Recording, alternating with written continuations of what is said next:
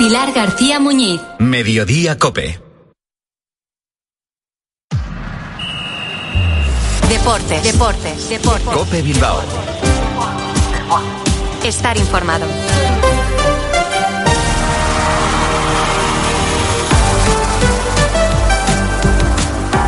Hola, ¿qué tal? Muy buenas. 15 horas 25 minutos. Soy Álvaro Rubio y en nombre de toda la redacción y de la parte técnica, John Ruiz, les doy la bienvenida a este ratito de Radio Deportiva que les ofrece la cadena COPE en un viernes 9 de febrero que viene marcado por el día de descanso del Athletic, por el cumpleaños de Ernesto Valverde y por estas cositas que ha dicho Luis de la Fuente, que estaba muy contento el seleccionador nacional con el pase del Athletic a la, bueno, con la victoria del Athletic contra el Atlético de Madrid en la semifinal de Copa.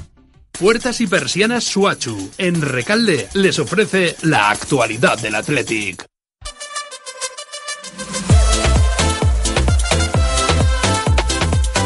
Habló el seleccionador después del sorteo de la siguiente fase de la mm, Liga de las Naciones y ya saben que es del Athletic. Y si no lo saben, les va a quedar claro, porque estaba satisfechísimo, no sé si existe la palabra, después del triunfo del equipo de Ernesto Valverde en el Metropolitano. Pero bueno, pues estar contento que llegue, el Atleti lo más lejos posible. Soy del Atleti y celebro que, que me alegro mucho por él, pero ahora mi puesto, pues también, eh, en cualquiera de las circunstancias, también estaría contento. Yo quiero ver una final con un grandísimo espectáculo que es muy bueno para, para la Federación Española de Fútbol, para el fútbol español y para la competición que para mí es la más bonita que hay. Bueno, pues Luis de la Fuente mostrándose claro, conciso y súper atletisale. Tanto, tanto, tanto que es Luis de la Fuente Atlético el Bilbao, ¿cómo es? Hombre, por favor, el Atleti toda la vida, no sé. Eh, Yo creo que de todas formas eh, no tiene mayor más importancia, pero sí es verdad que llamemos a las cosas pues, a, los, a los clubes o a, las circunstancias las cosas por su nombre. En este caso no es la cosa, es un- una institución y debemos de, saber que el Atleti es el Athletic Club así de, sencillo. Así de fácil. Bueno, pues el Athletic Club y así de fácil descansa en el día de hoy. Estaremos muy pendientes mañana cuando retomen el trabajo para jugar contra el Almería el próximo lunes del estado de salud tanto de Guruceta como de Nico Williams. Uno no pudo jugar en Madrid, ya lo saben, problemas en el aductor derecho, es el pequeño de los Williams. Otro tuvo que ser sustituido por también problemas musculares, así que dolor de cabeza para Ernesto Valverde de cara al partido contra el colista. Recuerdo que el equipo de Gaisca Garitano no ha ganado ni un solo partido. Y hoy, Sorionak, mister, es el cumpleaños del Chingurri. Después les cuento más. Puertas y persianas Suachu. Puertas de garaje de comunidades, puertas industriales y persianas metálicas para locales comerciales. Estamos en Carretera Larrasquitu, en Recalde. Más información en puertasgarajebilbao.es. Llámenos al 944 65 39 62. Puertas Suachu. ¿Tienes que realizar una reforma y no sabes por dónde empezar? Acércate a Materiales de Construcción Buenavista en Santurchi. En la mayor exposición de Vizcaya encontrarás lo último en azulejos, muebles de baño, mamparas y todo lo necesario para renovar tu baño y realizar tu obra con la mayor comodidad. Suelos laminados, vinílicos y multitud de opciones para ajustarnos a tus gustos y necesidades. También contamos con servicio de ferretería y materiales de construcción en stock. Para el particular y profesional, Buenavista es tu almacén. En el polígono El Árbol, Santurchi. Más de fútbol. La Sociedad Deportiva Morevieta recibe mañana al Elche. El titular más claro nos lo deja Jandro. Necesitamos ganar, como este y como los siguientes, es verdad. Y sobre todo en casa, con nuestra gente, para coger ya buenas sensaciones, eh, porque estamos, la verdad que hemos estado mejor fuera que en casa, pero bueno, tenemos que aprovechar también el factor campo, intentar ganar, competir y yo estoy convencido de que, de que podemos ganar. Fútbol femenino. Athletic Barça en semifinales de la Copa. Vuelta en el Camp Nou. El sorteo para David Aznar. Bueno, era una posibilidad. Eh, evidentemente es el equipo que nadie quiere por, por la superioridad que está demostrando no solamente en España, sino también en Europa. Pero bueno, lo afrontamos con, con la ilusión, la ilusión de, de que es un partido muy bonito, que la- lo pelearemos eh, esos 180 minutos intentaremos hacer todo lo posible para pasar la eliminatoria. Bueno, pues para pasar la eliminatoria eh, tendrá que sobrepasar, sobreponerse al mejor equipo de Europa y del mundo, al Barça a doble partido. Y en baloncesto, Hoy vamos a tener, aunque es viernes, nuestro ratito de tertulia. Hasta las 4 de la tarde, Cope más Bilbao 95.1 FM, aplicaciones móviles para los oyentes aplicados y cope.es. Dale, John.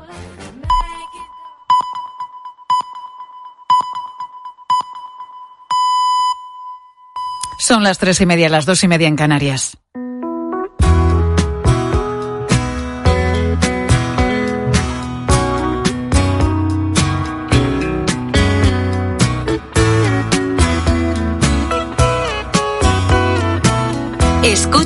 Mediodía Cope. Con Pilar García Muñiz. Estar informado. There's talk on the street, it sounds so familiar.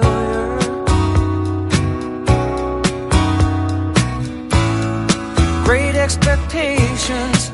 El Museo del Prado es uno de los mejores museos de arte de todo el mundo, pero además es un lugar en el que en cada esquina te depara una sorpresa. Por ejemplo, en la sala 49, dedicada a la pintura de Rafael, te puedes encontrar con una mujer sentada en un rincón, una mujer que siempre está pintando. Te presento a Rosa Pérez. Yo creo que es el, el chute de energía que me dan los cuadros. Eh, que, que estoy cada día que me levanto, estoy deseando llegar a ver cómo, cómo me encuentro el cuadro, qué puedo hacer. Eh, todo el trabajo un poco intelectual y, y que te llega mucho al corazón es que te hace estar estupendamente, vamos. Rosa es copista del Prado y a sus 80 años sigue pintando porque es lo que le apasiona. Yo me siento feliz porque ya solamente el hecho de entrar, que a lo mejor vas andando y anda, si este cuadro no lo he visto. Tuvo siempre una sensibilidad especial para el arte. Quizá tuvo algo o mucho que ver el amor que su padre le inculcó a ella y a sus cuatro hermanas por la pintura, por la escultura, también por la música. Su padre era un pintor amateur, aficionado. Nunca recibió clases de pintura, pero le apasionaba, igual que pasar tiempo en el Museo del Prado. Así que llevaba a Rosa y a sus hermanas muchos fines de semana a pasar horas y horas entre cuadros. Por eso Rosa quiso estudiar Bellas Artes, quería ser pintora. Mi padre tenía un amigo que era de un pueblo, el de pueblo de Coria. Aquí estaba el, cuadro del bobo de Coria, que ahora se llama el bufón calabacilla, y le dijo como, como tu hija está estudiando Bellas Artes, estaba en primero, eh, que, que no era todavía muy ducha, pero bueno, pues que, ¿por qué no me copia el cuadro este? Entonces, pues yo aquí, vine aquí con un cuadro mal dibujado, le había puesto algo de color, bueno, me temblaban las piernas, era un entorno desconocido totalmente para mí. Entonces, la verdad, lo pasé horrorosamente mal, pero luego el resultado fue muy bueno. Y así empezó todo por una casualidad. Pero 60 años más tarde, Rosa sigue copiando. Y no es fácil, ¿eh? Porque dice que hay que saber cuándo acabar los cuadros, cuándo parar. Mira, yo mientras que pueda, sobre todo intelectualmente, que tenga la cabeza muy, muy segura y muy firme. El momento que yo vea que titubeo, soy, tengo una autocrítica enorme para mí. Cuando vea que lo que hago ya no es lo mismo, si veo que pierdo calidad, me retiro. Estoy empezando a aprender, quiero aprender dibujo por ordenador, porque es una cosa que la puedo hacer y pero me tengo que comprar un iPad o no sé qué me han dicho. Yo creo que la vida hasta que te mueras, el que no quiere aprender está muerto ya. Pienso yo. En esta vida es un aprendizaje siempre que sea de tu gusto, claro. Y una cuestión que nos ha confesado también Rosa, que necesita mucha, mucha concentración, así que la dejamos que siga copiando esas maravillosas obras que se esconden en el Prado para que el resto podamos seguir también disfrutándolas. Escuchas Mediodía Cope. Con Pilar García Muñiz. Estar informado.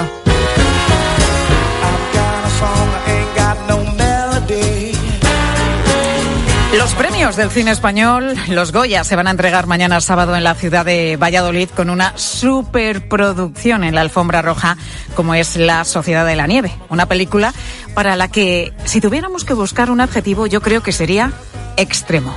Cuando no tenés ropa, te estás congelando. hasta arriba! Cuando no tenés comida, te estás muriendo. Y digo extremo porque se viven condiciones, eso, muy duras, condiciones extremas en lo emocional, en lo climatológico y sobre todo en lo físico. Fíjate, el elenco de actores tuvo que perder hasta 30 kilos, en algunos casos, has escuchado bien, 30 kilos, para representar la pérdida de peso que sufrieron los supervivientes durante los 72 días que pasaron en los Andes, desde el accidente de avión que sufrieron hasta su rescate. El rodaje de la película fue en Sierra Nevada y durante varios meses los actores se tuvieron que someter a una dieta muy estricta, a una alimentación muy detallada para conseguir perder ese peso. El doctor Antonio Escribano es catedrático de nutrición, es médico endocrino y ha sido precisamente el responsable, junto a su hijo, de esta tremenda transformación física de los protagonistas de La Sociedad de la Nieve. Doctor, muy buenas tardes. ¿Qué tal? Muy buenas tardes, encantado. Igualmente, doctor. Eh, lo, primero que, quisiera saber es cómo se queda uno cuando recibe la llamada de Juan Antonio Bayona y le dice que, se encargue de este reto. Bueno, pues es sorprendente porque, claro, me llamó eh, de parte de la productora, Marga Ewer, para, bueno, para ponerme en antecedentes de que de que se, si quería hacer esto, ¿no? Porque yo ya había hecho algunas cosas con Antonio de la Torre en la película Gordos y algunas cosas más, ¿no? Pero claro, esto era un reto mucho más importante porque no se trata de un actor, se trata de todo un elenco, ¿no? Y muchos días, y no, es una actuación, sino es toda una película, ¿no? Bueno, pero la vida está para asumir retos y ahí estamos. Claro, eh, este era de los grandes, un reto importante porque si es verdad que usted había participado en otras películas, con Antonio de la Torre, en Gordos, con una pérdida de peso también considerable, o, coger peso, ¿no? En, en, este caso. Pero es que aquí hablamos de, de que son muchos actores hasta el punto que había 30 guiones bioquímicos, ¿no? Sí, bueno, claro, es que esto cuando se habla de pérdida de peso, pues se parece, bueno, perder peso, ¿no? Bueno, hay que perder peso, pero mientras que se está perdiendo peso hay que actuar, ¿no? Hay que hacer un trabajo y ese trabajo tiene unas connotaciones intelectuales muy importantes y físicas también, ¿no? Pero bueno, hay que, hay que aprenderse un guion, hay que escenificar la cara de, de susto, de terror, de alegría, tal. Esas cosas las ejecuta el cerebro, ¿no? Y el cerebro requiere un soporte bioquímico importantísimo de minerales, de aminoácidos, de neurotransmisores, y todo eso está en la alimentación. Y si la alimentación no aporta ese tipo de sustancias, pues la incapacidad que uno puede tener interpretativa, pues disminuye mucho. Y también la física, rodar a 10, 12, 15 grados bajo cero desde las 5 de la mañana con muy poco sustrato alimenticio, pues había que, que desarrollar todo un guion bioquímico que prácticamente pues los conocemos mi hijo y yo, ¿no? Que somos los que molestamos, porque eso no tampoco tiene, tampoco lo podemos contar, bueno, no, no podemos contar ahora, sino que eh, no se puede transmitir al actor, mira, el selenio, el potasio, el zinc, la vitamina B12, tal, pero al final todo eso ha habido que tenerlo muy, pero que muy en cuenta. O sea, los actores lógicamente estaban controlados en todo momento. Absolutamente como vamos, entre algodones. Nosotros teníamos un control de la composición corporal con aparatos de altísima tecnología que miden la grasa, miden el hueso, miden el músculo, miden el agua intra, extracelular, eh, dónde está localizada la grasa, todo. A cada uno de ellos y luego la analítica, cobertura en el set de rodaje, de enfermería, de fisioterapia, de todo. O sea, el, control eh, ha sido exhaustivo. Doctor, esos veintipico kilos de peso, hasta 30 kilos que perdieron en, en, algunos casos para poder llevar a cabo este rodaje y simular pues, pues esa transformación física ¿no? que sufrieron los supervivientes tras el accidente de los Andes, ¿en cuánto tiempo lo hicieron de rodaje?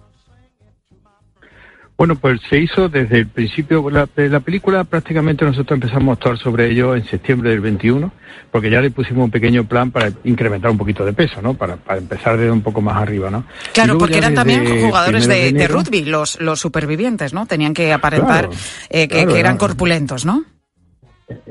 Claro, tenían que aparentar corpulencia, tuve un planning de actividad física, un planning de, de, de para aumentar lo, que es la sensación de fortaleza, ¿no? Y luego aquí había que iniciar el descenso a partir de enero del 22, que fue cuando ya empezó la película de Sierra Nevada. Pero claro, el problema está que la catástrofe, lo que estuvieron en los Andes fueron 72 días. Y la película tenía que expresar los 72 días, día 1, día 2, día 3, día 4. Pero claro, el rodaje a lo mejor, el, el, el día 17 de rodaje, pues se rodaban 10 días de la catástrofe, ¿no? Entonces había que mantenerlo. Luego había que bajar más rápido. Luego alguno tenía que volver a hacer un plano de un día anterior y había que subirle un poco. O sea, muchas veces es una situación de encaje de bolillo. Desde el punto de, vista científico, magnífico, ¿no? Porque con toda la cobertura que había, pues nosotros teníamos la seguridad de que no había problema. Es decir, antes de empezar, se le hizo a todo un chequeo como el que se le hace a un fichaje, pero de altísimo élite, ¿no? Con pruebas de esfuerzo, consumo de oxígeno, toda la analítica posible. Luego ya teníamos garantía de cuál era su estado físico. Pero luego, lógicamente, hubo que empezar a hacer lo equivalente a lo que pasó, en realidad, pero con un pequeño inconveniente, claro. Eh, los, los supervivientes no tenían nada que hacer, estaban allí todo el día, tal, pero es que estas, estos actores tenían que actuar, levantarse a las 5 de la mañana, eh, pasar frío real, con nieve real y estar a lo mejor todo el día rodando, ¿no? Que se necesita alimentos, se necesita gasolina, claro. Claro, entonces había que medir la gasolina con suplementación, con vitaminas, con esto, con lo otro, con la cantidad de, selenio. Eh, yo me gustan mucho los- estos minerales porque intervienen mucho en la función cognitiva, ¿no? En la memoria, en la capacidad de decisión, en la capacidad de percepción. Es que muchas veces la gente cree que el cerebro funciona solo. No, no, el cerebro funciona porque hay millones de mecanismos que Claro. hacen que eso funcione, ¿no? Sí, Y es verdad que muchas veces cuando, cuando no hemos comido, cuando no hemos bebido, estamos pelín deshidratados, nos cuesta a todos más pensar. Los actores se tenían que aprender un papel, unos guiones y necesitaban alimento, ¿no? Para que llegase también al Claro. cerebro. Pero doctor, por ejemplo, ¿cuántas calorías eh, ingerían al día? Me imagino que Bueno, poquitas pues, también para, para estar en, es en pérdida de peso, ¿no? Claro, porque eh, la, la comida tiene dos componentes. Uno que es el componente calórico, que son lo que todo el mundo entiende, ¿no? Las calorías que tiene esto, que tiene aquello. Luego está el componente molecular, ¿eh? Eso es fundamental. No solamente son las calorías, que la parte energética, pero luego está la parte bioquímica, ¿no? La energía podemos quitar mucha porque tenemos la grasa, que es la que la sustituye. Pero luego, pero las moléculas no. Las moléculas están muchas al día, ¿eh? y hay pocas reservas de algunas. Y a nosotros nos preocupaba tanto una cosa como la otra.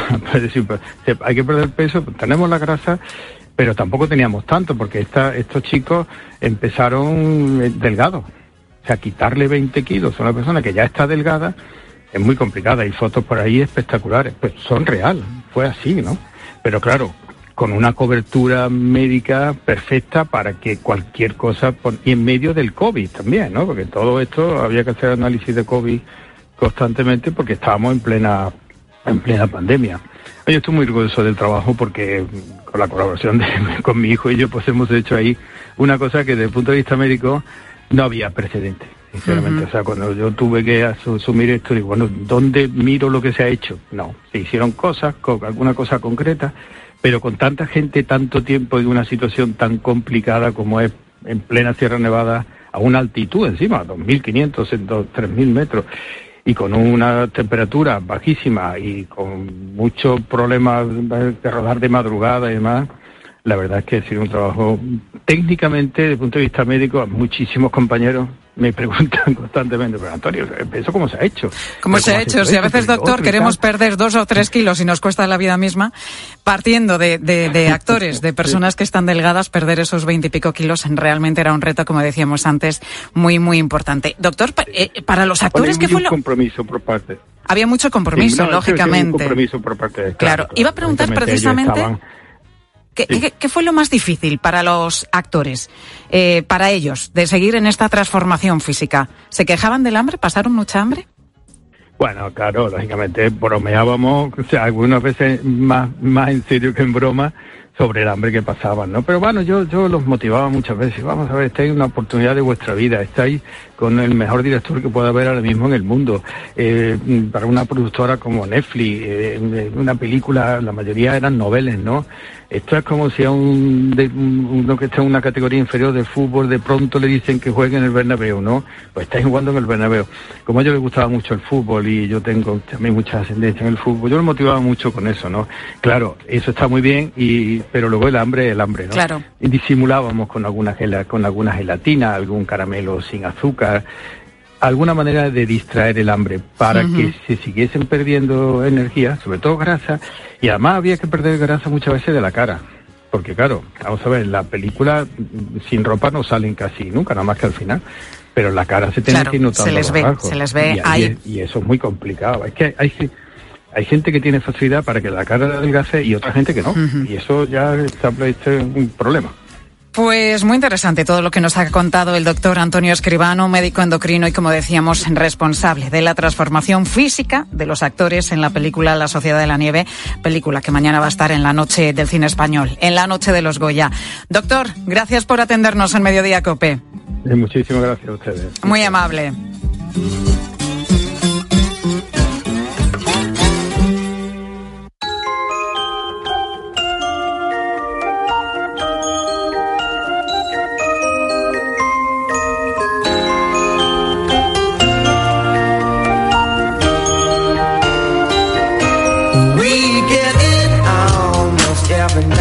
3 y 45 minutos de la tarde. Seguimos en Mediodía Cope. Por cierto, dentro de unos días, el próximo 14 de febrero, todos los canales de televisión van a dejar de emitir ya en estándar y solo podrán hacerlo en HD, es decir, en alta definición.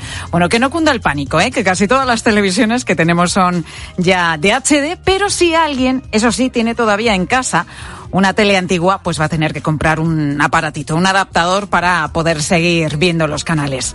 Con este cambio a la alta definición tendremos más calidad de imagen y también de sonido. Un cambio que nos ha hecho mirar atrás y recordar un momento que supuso también un antes y un después en esto de la televisión. ¿Tú te acuerdas cuando se pasó de la televisión en blanco y negro a la de color? Hoy es nuestra pregunta del día, ¿eh? Os preguntamos precisamente a vosotros, a los oyentes, sobre esto y enseguida os vamos a escuchar. Bueno, pues corría el año 1969 cuando Masiel ganó con su La La La el Festival de Eurovisión.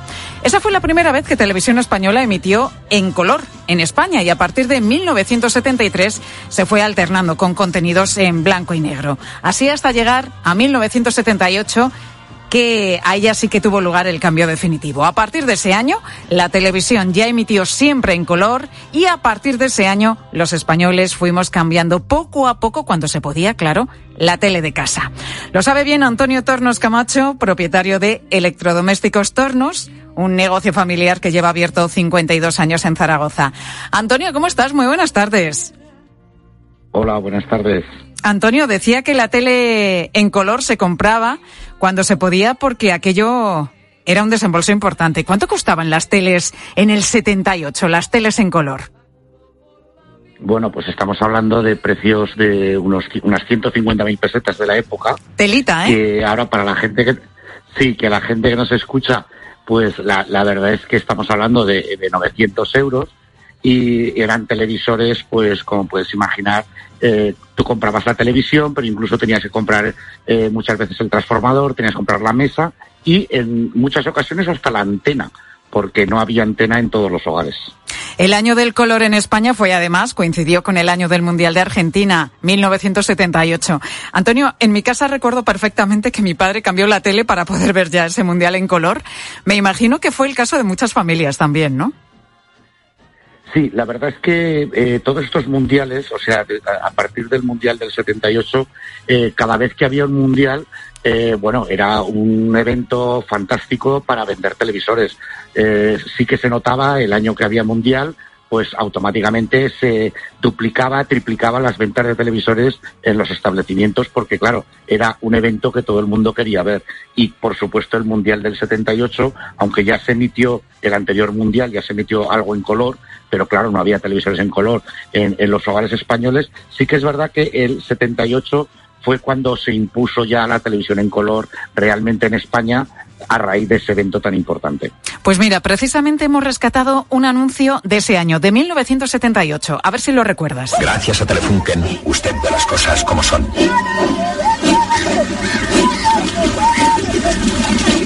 Las cosas son en color. Telefunken, que inventó el sistema PAL de televisión en color, ha hecho un aparato perfecto para ver el ¿Tú te acuerdas de esto, Antonio, no? Telefunken pal color. Lo de pal color no es que fuese una abreviatura de para el color, sino que pal era el sistema que utilizaban entonces las televisiones en, en Europa. Efectivamente, a mí me gustaría, recuerdo el anuncio perfectamente, y me gustaría recordar a los oyentes que eh, cuando España eh, toma la opción de, de emitir en color, eh, había dos sistemas en Europa, uno que era el sistema PAL, que lo utilizaban los ingleses, los alemanes, prácticamente el resto de Europa, y luego estaba el sistema CECAM, que lo utilizaban los franceses. Eh, España estuvo durante un tiempo tentada a coger uno de los dos sistemas y realmente al final optó por el sistema PAL, que era el que se estandarizó en toda Europa. Pero es muy curioso porque cuando nosotros comprábamos televisiones para venderlas al público, eh, había fabricantes como era Grundy, Blaupunkt, fabricantes alemanes, o luego estaba la Thomson francesa, que eh, sus televisores los tuvo que hacer en sistema SECAN y en sistema PAL, porque si no, solo los vendía en Francia, ¿no? Entonces, cuando eh, este anuncio nombra el sistema PAL, es verdad que toda la televisión actual que tenemos está en base al sistema PAL, que es donde realmente se empezó a introducir el color. Yo me gustaría comentar una anécdota cuando tú has, cuando tú has dicho fue muy curioso porque en el 69, cuando se retransmite eh, Eurovisión desde España, eh, en España se ve en blanco y negro, pero en el resto de Europa se ve en color. Fíjate. A Televisión Española le tienen, que, le tienen que dejar cámaras en color, la BBC, para que pueda retransmitirlo en el resto de Europa.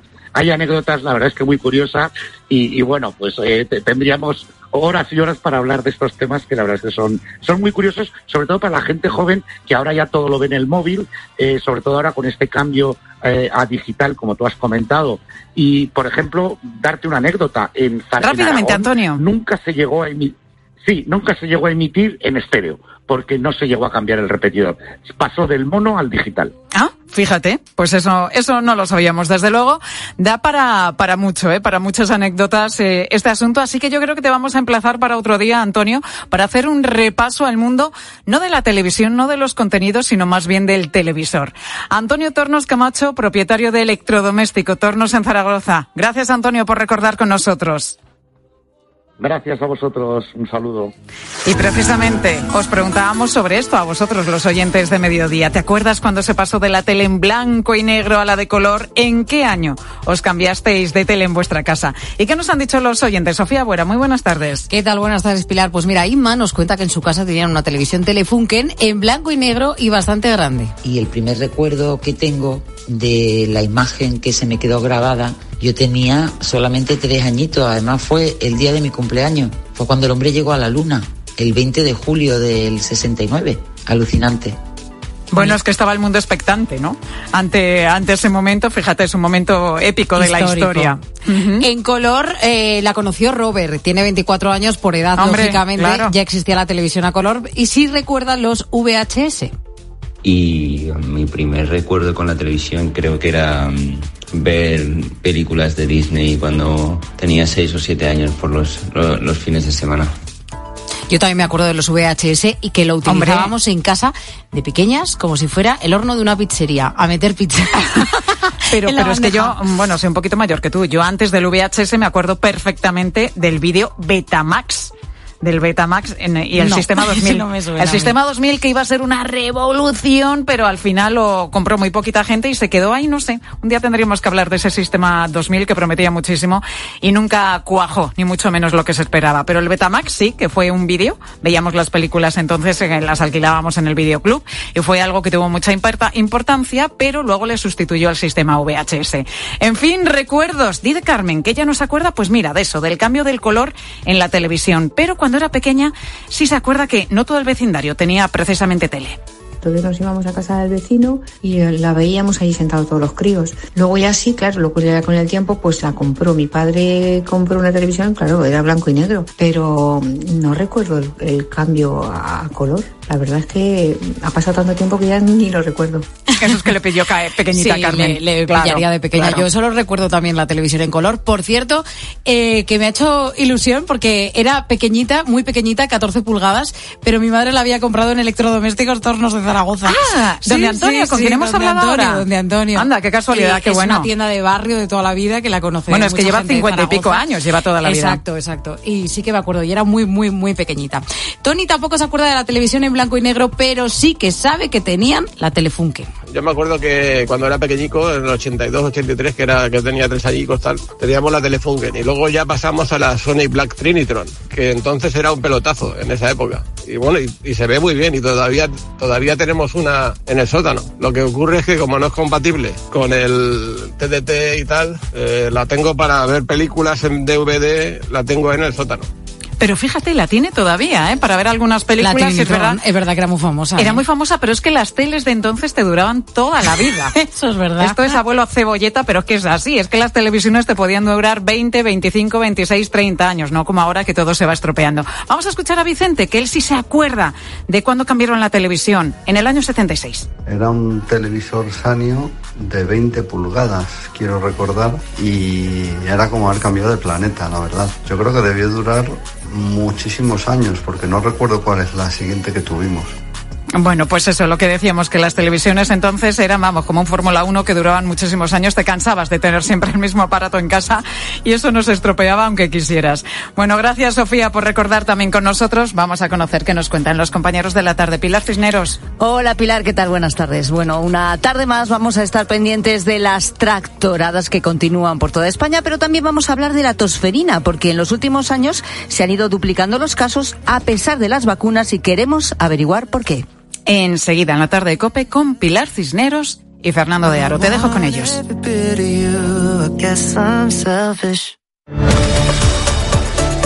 Pilar García Muñiz. Mediodía Cope. Estar informado. Solo Juanma Castaño consigue que te acuestes cada día sabiendo todo lo que pasa en el deporte. No sé si os pasa a vosotros, pero a mí, ya cuando me salta una alerta de Mbappé en el móvil, me suena un poco a estas alertas de Random, ¿no? las 10 Información las diez random. noti- las 10 noticias del día. Para mí es una alerta intrascendente. Por lo que dicen en Francia, tienen la intención de de estar en los Juegos Olímpicos. Que supongo que eso interfiere en el intento del Real Madrid. Yo no sé Pero si ¿por qué Madrid- interfiere? ¿Por qué interfiere? Porque el Madrid va a firmar a un tío que se va a los Juegos Olímpicos. ¿Y tú, cre- tú crees que un fichaje, un fichaje para, para que juegue 6, 7 años Se en el parte Madrid, la pierna, lo, va- lo va- Dios lo vas a no. dejar, lo vas a dejar por dos semanas? De lunes a viernes de once y media de la noche a una y media de la madrugada, el partidazo de Cope. El número uno del deporte. Por fin llega el fin de semana. No dejes que un dolor de cabeza te impida disfrutar de él. Por un fin de semana sin dolor con Ibudol de Kern Pharma. Al dolor de cabeza, ni agua. Al dolor muscular, ni agua. Y al dolor articular, ni agua. Ibudol es el primer ibuprofeno bebible en formato stick pack para aliviar el dolor rápidamente, con agradable sabor y sin necesidad de agua. Al dolor, ni agua. Ibudol tenía que ser de Kern Pharma. Lea las instrucciones de este medicamento y consulte al farmacéutico. Quiero explorar sin importarme cuando volver el exterior. Quiero formar parte de él. Vale, bichito. Nos vamos a Disneyland París. Reserva durante Semana Mágica en B-Travel. Precio de referencia 144 euros por persona y noche en el Disney Hotel Cheyenne con entradas incluidas. Plazas limitadas. Consulta condiciones. Ven a Disneyland París con B-Travel volando con Iberia. B-Travel. Viájate la vida. Quiero un auto que me mole. Nuestra oferta es enorme. Yo mi coche quiero tasar. Nadie le va a pagar más. Si en la huellas quieres buscar, El de Sevilla de Perlas me va. te lo traemos de saldo está. 15 días para probar, mil kilómetros para rodar. Piensa en un producto. Y ahora imagina que comprando dos te llevas tres. Bien, ¿no? ¿Eran unas finísimas Campofrío? ¿O un pack de atún claro albo en aceite de oliva? ¿No? Da igual. Porque en Supercore, Hipercore y Supermercado El Corte Inglés tenemos miles de productos más a 3x2. En tienda, web y app. Alguno será. Supercore, Hipercore y Supermercado El Corte Inglés. ¿Qué necesitas hoy? Elige tu Cope Bilbao. 97.8 y Cope Más 95.1 FM. Cada vez más naranjas saben así, porque no todas reciben el cariño de una familia. Una gran naranja solo es posible cuando hay pasión y cuidado por cada detalle. Solo es posible cuando detrás tiene una gran familia. Naranjas Fontestad, el valor de ser familia. Hola, soy Eloísa Santiago. La radio es mi compañera. Con la radio me levanto, con la radio me acuesto. La radio llena mi casa, mi coche, me informa, me divierte y en la radio disfruto, porque la radio es cercana, es rápida, es puntual y creíble, que no es poco. Así que gracias por ser oyente y feliz día de la radio. 13 de febrero, Día Mundial de la Radio. Gracias por escuchar Cope. También se unen a esta celebración Ortodoncia Castaños, Betira Cojoyas de Usánsolo, Marisquería Carlos, Colchonería Lovide, Arson Sony Castro, Clínica Dental Daniel Molina y Fibratec, instalaciones eléctricas. ¿Alguna vez has sentido que dejas de ser protagonista de tu propia historia? es hora de retomar el control. Aprovecha que vuelven los 10 días Kia del 8 al 19 de febrero y crea tu propia historia. Kia. Movement that inspires. Ven a Más Motor, concesionario oficial Kia en Erandio, Baracaldo y Durango o visítanos en kia.com. La bodeguita del 12 en Bilbao. Riquísimo todo. Te lo digo yo, que he estado. Menús de la abuela de siempre. Excelente cocina. Ofrecemos menús por la semana. ¡Qué trato! ¡Qué ambiente! Muy recomendable. Fantástica terraza de picoteo. La bodeguita del 12. En Juan de Ajuria Guerra 12, Bilbao. Volverás.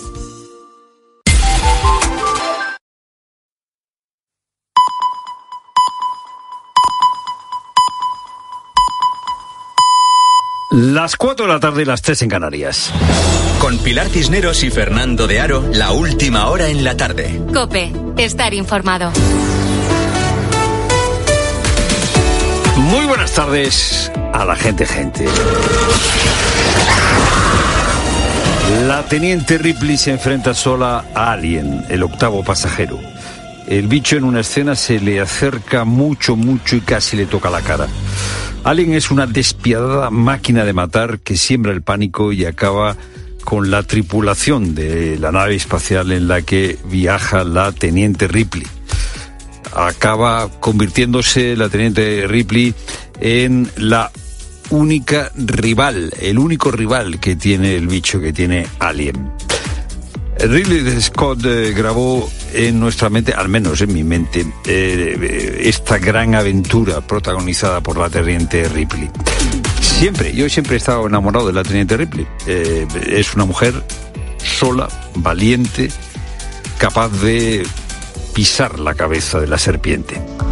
Tanto estaba enamorado de la teniente Ripley que eh, hace ya muchos años me fui a una rueda de prensa eh, que daba Sigourney Weaver, Weaver, no me acuerdo de qué iba la rueda de prensa, pero me sorprendió lo alta y lo grande que era.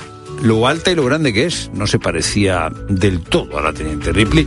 Bueno, pues Sigourney Weaver, Sigourney Weaver está en Valladolid recibiendo eh, el Goya, va a recibir el Goya mañana lo recibirá. Pues enhorabuena, Terrente Ripley.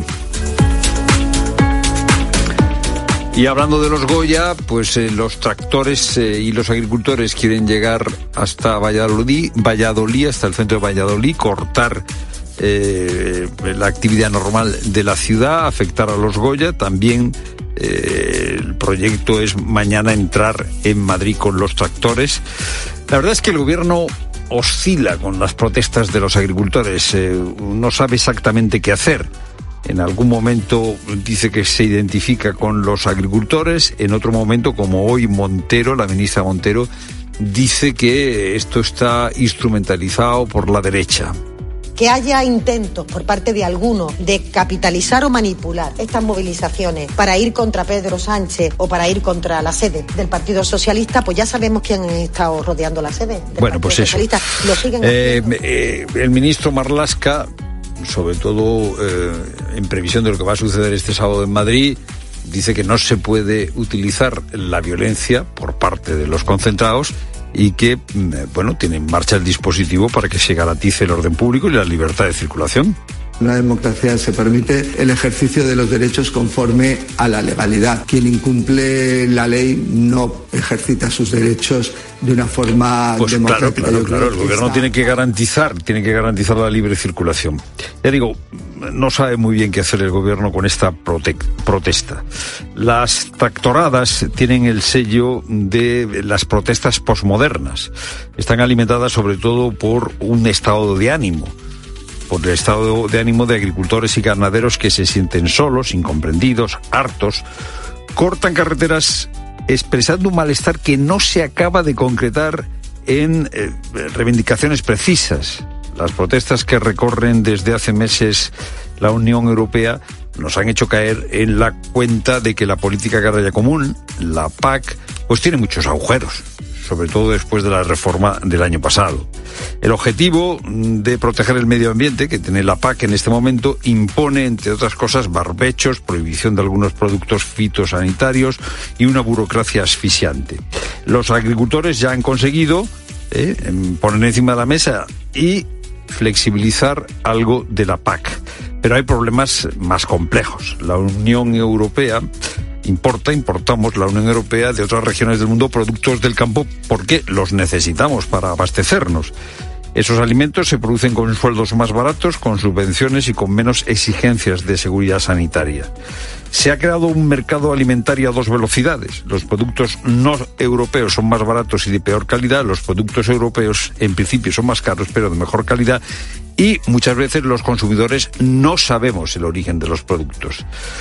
Hay que valorar además hasta qué punto es conveniente una globalización total de la agricultura. El COVID y la guerra de Ucrania nos han hecho caer en la cuenta de que estar abastecidos, estar abastecidos por terceros países no siempre es algo que se puede dar por descontado. Claro, son todos estos algunos de los problemas del campo que son problemas complejos, que requieren diálogo, que requieren huir de la instrumentalización partidista y que requieren seriedad por parte de todos. Es lo primero, no lo único. Buenas tardes, Piracineros. Buenas tardes, Fernando. Buenas tardes a todos. Y contamos también que el uso obligatorio de la mascarilla en centros sanitarios decae en toda España. Andalucía ha sido la última comunidad autónoma en anunciar su retirada. Mañana sábado, quien entre en un centro de salud o en un hospital andaluz no estará obligado a colocarse la mascarilla para taparse la nariz y la boca. Su imposición, ordenada por el Ministerio de Sanidad, se produjo hace justo un mes a consecuencia del aumento de los contagios de virus respiratorios, sobre todo el de la gripe. Hablando de salud, en Estados Unidos un equipo de investigadores ha diseñado un superlinfocito T 100 veces más potente en la lucha contra el cáncer. La inmunóloga Carolina Hurtado nos ha contado en Mediodía Cope qué es exactamente son aquellas células del sistema inmunitario que están preparadas para defendernos, por ejemplo, de infecciones de patógenos pero también para defendernos de, tumores, de los posibles cánceres que se nos pueden desarrollar. Entonces, eh, aquellas células que son, por así decirlo, los soldados que nos defienden contra el patógeno o contra el cáncer, son los linfocitos T. Los linfocitos T se utilizan habitualmente para tratar cánceres como la leucemia. Ahora el siguiente paso es usarlos contra el de mama o colon. Esto era muy fácil en tumores de la sangre, porque solamente está la célula tumora en la sangre, el linfocito te la reconoce y la mata. Toda esta terapia la querían meter en tumores sólidos y era muchísimo más complicado, porque en un tumor sólido tienes muchísimas más células alrededor, las células cancerígenas son unas grandes estrategas y pueden secretar moléculas para inhibir la actividad de los linfocitos T, por eso no estaban dando resultados. Y Pedro Sánchez engorda la estructura del Palacio de la Moncloa. En un acto en La Coruña ha anunciado la creación de un nuevo organismo llamado la Oficina de Asesoramiento Científico. Sin embargo, el presidente del Gobierno no detalla ni a qué se dedicará ni quién estará al frente de la misma. Ricardo Rodríguez. Pedro Sánchez vuelve a hacer crecer la estructura política-administrativa a su servicio en la Moncloa al sumar la Oficina Nacional de Asesoramiento Científico. Su finalidad pasa aparentemente por reforzar el proceso de toma de decisiones del presidente del gobierno. Porque cada vez más los políticos, aquellos que nos dedicamos a la cosa pública, necesitamos del conocimiento, del asesoramiento de los científicos y las científicas. El nuevo organismo va a estar bajo la dependencia directa de la Secretaría General de Políticas Públicas, Asuntos Europeos y prospectiva estratégica. Según publica ya el BOE, la oficina se encargará de establecer mecanismos institucionales para el asesoramiento científico, identificar y potenciar casos de buenas prácticas dentro y fuera del sector público y ayudar a crear puentes entre el gobierno y el talento científico que existe en centros de investigación y universidades. Y Carlo Ancelotti ha asegurado que el ganador del Real Madrid-Girona tendrá ventaja por el título de Liga. Ignacio Arzuaga. El entrenador del conjunto merengue ha comparecido ante los medios de comunicación antes del enfrentamiento entre ambos equipos y ha dejado claro que el ganador tendrá ventaja por el título, pero que pase lo que pase, la Liga es muy larga. Obviamente que gana mañana toma ventaja, pero la Liga es muy... La Liga sigue siendo muy larga. Uno de los dos equipos puede tomar ventaja. Eh eh, enfrente a los otros. Esto es la cosa más importante. No creo que la liga se decide mañana, pase lo que pase. La liga se va a decidir más adelante. El partido se disputará mañana a las 6 de la tarde. Otros encuentros destacados de la vigésimo cuarta jornada de primera son Sevilla Atlético de Madrid y Barcelona Granada, ambos el domingo. Hoy arranca la jornada con un Cádiz Betis a las 9 de la noche y en baloncesto, tras la derrota ayer contra Japón 75-86, la selección española femenina está jugando su segundo partido del preolímpico contra Canadá. Pilar Casado, ¿cómo le va a nuestras jugadoras? Nada que ver con el partido de ayer en el que España no dejó de sufrir ni un solo minuto ante Japón. Hoy está haciendo muy bien las cosas frente a la Canadá, entrenada por Víctor La Peña. Estamos en el último minuto del segundo cuarto. España coloca la máxima en el electrónico Sopron. Canadá 23, España 36. Por último, la selección española masculina de waterpolo ha ganado a Australia 15-9 y se ha colado en los cuartos de final del Mundial de Doha. Tiempo ya para la información de tu cope más cercana. Pilar Cisneros y Fernando de Aro. La tarde. Cope Euskadi. Arrachaldeón, ¿qué tal? Muy buenas tardes. Va llegando el cambio del viento. La previsión nos dice que por la tarde va a cambiar definitivamente al norte. Va a entrar un frente que nos va a dejar mucha nubosidad y lluvia y también un descenso de las temperaturas. Escenario que repetimos mañana con temperaturas a la baja y lluvias generalizadas. Las máximas rondarán los 12-13 eh, grados, especialmente mm, más bajas en el interior del territorio. La cota de nieve, volvemos a hablar de ella, está en torno a mil metros. Te cuento también que los sindicatos LSB, la UGT Comisión sobre las ISK han llamado a los trabajadores del transporte sanitario de Euskadi a iniciar una huelga indefinida desde el 19 de febrero para reivindicar la homologación con el personal de Osakidecha. Además te cuento que los bomberos de Vizcaya han anunciado hoy que incorporan sus primeros vehículos 100% eléctricos a la flota de vehículos eh, forales, así como una nueva autobomba forestal. Esto de Escucha la tarde de COPE. Te contamos todo lo que te interesa con Pilar Cisneros y Fernando de Aro.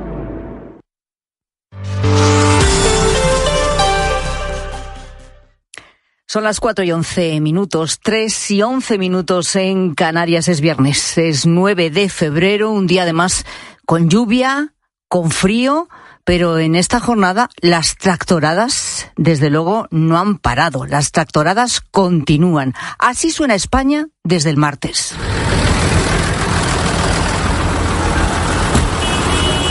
Estoy en Puebla de Sanabria, en el norte de Zamora, y aquí hay una gran tractorada que está cortando la parte central del pueblo, de tal manera que tenemos que ir muy despacio. Voy a ver si me deja subir alguien al tractor. Esto yo sé que viene de... ¿De, quién? ¿De Vox? Puede ser. Y yo soy podemita del todo y aquí estoy con mi tractor, o sea que... Si a nosotros el famoso gifosfato ese no nos lo dejan echar y en Marruecos sí, importamos de Marruecos, entonces ¿para qué me prohíbes a mí?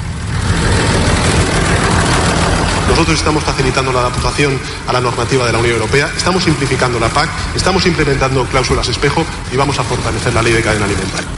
En estos momentos el litro de leche me cuesta en torno a 55 céntimos. Estamos cobrando sobre 47, 47 y medio, 46. Varía un poco en función del precio del gasoil, la luz, de los fertilizantes, de todos los papeles que hay que hacer, toda la burocracia y esta tan famosa que tenemos que hacer ahora los agricultores. A ver, lo que nos cuesta a nosotros los gastos por encima de 25-26 céntimos, ¿vale? Y luego, y luego venderlo, pues se vende casi todos los años por debajo de ese precio. En una época o en otra, pero se vende casi todos los años por debajo de ese precio.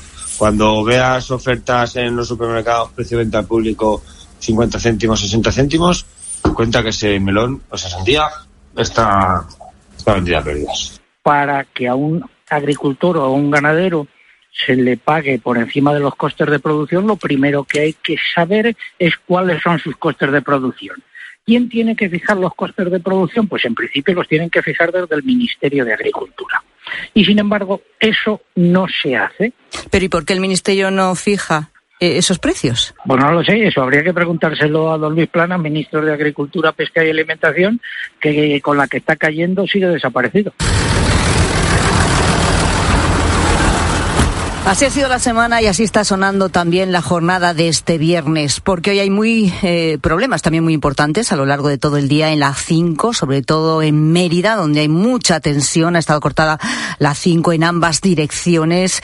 También esos tractores intentando entrar en la ciudad. También en la 5 problemas en Badajoz. Problemas también por tractoradas en Valencia. Otras carreteras afectadas, la A3 en Cuenca, la 66 en Cáceres, a la altura de Nueva del Camino, ha habido problemas en Oviedo, en Bilbao, en Zaragoza, los tractores también intentando entrar en la capital y en Zamora, mil tractores circulando por la arteria principal de la ciudad. La verdad es que el éxito de la convocatoria mm, pues, está ahí, está clara y continúa. Y el objetivo como traca final de la semana es esa intención de entrar mañana en Madrid.